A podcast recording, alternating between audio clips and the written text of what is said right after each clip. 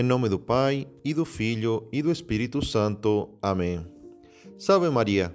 Sou o Padre Antônio Gonzalez, do Instituto do Verbo Encarnado, e hoje, quarta-feira, 14 de julho de 2021, vamos meditar o Evangelho de São Mateus, capítulo 11, versículos 25 ao 27. Neste Evangelho, Nosso Senhor diz: Eu te louvo, ó Pai, Senhor do céu e da terra porque escondestes estas coisas aos sábios e entendidos e as revelastes aos pequeninos.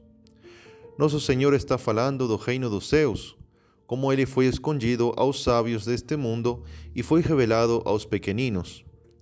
Podemos pensar, por um lado, que os sábios e entendidos, segundo o mundo, são os fariseus. De fato, os fariseus eram considerados os sábios. E no mesmo Evangelho de São João, capítulo 7, dos versículos 47 a 49, os mesmos fariseus respondem aos guardas do templo que estavam admirados pela pregação de Nosso Senhor. Respondem isto: Também vós fostes enganados? Por acaso algum dos chefes ou alguém dos fariseus acreditara nele? Mas este povo que não conhece a lei são uns malditos. Então, podemos ver que os fariseus eram soberbos eh, e se criam muitos sábios, mas a eles estava escondido o reino dos céus. Por outro lado, podemos ver que aqueles pequeninos são os discípulos. De fato, em Mateus 13, capítulo, eh, capítulo 13, versículo 11, diz Jesus aos discípulos: Porque a vós foi dado conhecer os mistérios do reino dos céus, mas a eles não isto explicando por que falava em parábolas para as outras pessoas. Também em Mateus 10, 42 diz assim: E quem der nem sequer um copo de água fria a um destes pequeninos, por ser meu discípulo, em verdade vos digo que não perderá a sua recompensa. Aqui se vê que chamava de pequeninos a seus discípulos. São Paulo o confessa claramente escrevendo aos Coríntios, Primeira carta aos Coríntios, capítulo 1, versículos 26 ao 29. Diz assim: Vede, pois, quem sois, irmãos, vós que recebestes o chamado de Deus. Não há entre vós muitos sábios segundo a carne, nem muitos poderosos, nem muitos de família prestigiosa. Mas o que é loucura no mundo, Deus o escolheu para confundir os sábios. E o que fraqueza no mundo, Deus escolheu para confundir o que é forte, e o que no mundo é vil e desprezado, o que não é, Deus escolheu para reduzir a nada o que é, a fim de que nenhuma criatura se possa vangloriar diante de Deus. Nosso Senhor então adverte solenemente que que temos que ser como crianças, eh? aqueles discípulos que aos quais era revelado o reino tinham que ser como crianças. Ele fala solenemente a seus, a seus apóstolos: Se não vos tornardes como as crianças, não entrareis no reino dos céus. Mateus 18, 3.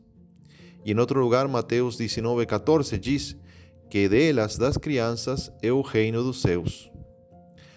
Por isso, de aí, Santa Teresinha do Menino Jesus encontrou na infância espiritual o caminho mais rápido para chegar a Deus, é, nesse tornar-se como criança, ela mesma nos conta como descobriu esse caminho. Citamos a Santa Teresinha. Estamos em um século de inventos, diz a santa. Hoje em dia, não precisamos esforçar-nos em subir os degraus de uma escada. Nas casas ricas há um elevador que o substitui com vantagem. Quero também encontrar um elevador para ir até Jesus, já que sou muito pequena para subir pela dura escada da perfeição. Pedi então aos livros santos que me indiquem o elevador desejado, e encontrei estas palavras pronunciadas por boca da mesma sabedoria: Se alguém for como criança, venha a mim. Então é assim que a nossa santa encontrou este caminho mais curto, mais rápido e mais fácil para chegar à santidade. Mas em que consiste esse caminho da infância espiritual? Um dia perguntaram à santa que significava esta frase permanecer como criança pequena diante de Deus? Ela respondeu: É reconhecer que somos nada e esperá-lo tudo do bom Deus, como uma criancinha pequena espera tudo do seu pai. Quer dizer que este caminho da infância espiritual, este ser como crianças, consiste em primeiro lugar em ser humilde, reconhecendo a nossa fraqueza, e em ser confiante na bondade de Deus, eh? como uma criança confia em seu pai. A santa explica um pouquinho mais, dizendo: Até entre os pobres se dá à criança o necessário, mas quando cresce, seu pai já não quer lhe sustentar e lhe diz: Agora trabalha, você já pode sustentar-se sozinho. Para não ouvir jamais estas palavras, eu jamais quis ser, quis ser grande, sentindo-me incapaz de sustentar-me e ganhar a vida eterna do céu. Assim sempre me manteve criança, diz a santa, não tendo outra ocupação que a de produzir flores, flores de amor e de sacrifício, e as oferecer ao bom Deus para ser agradável a Ele. E segundo a opinião desta santa, que é doutora da igreja, nesta infância espiritual consiste a perfeição da santidade.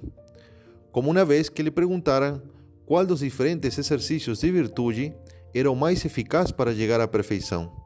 Ela respondeu: ou não, a santidade não consiste em tal ou qual prática.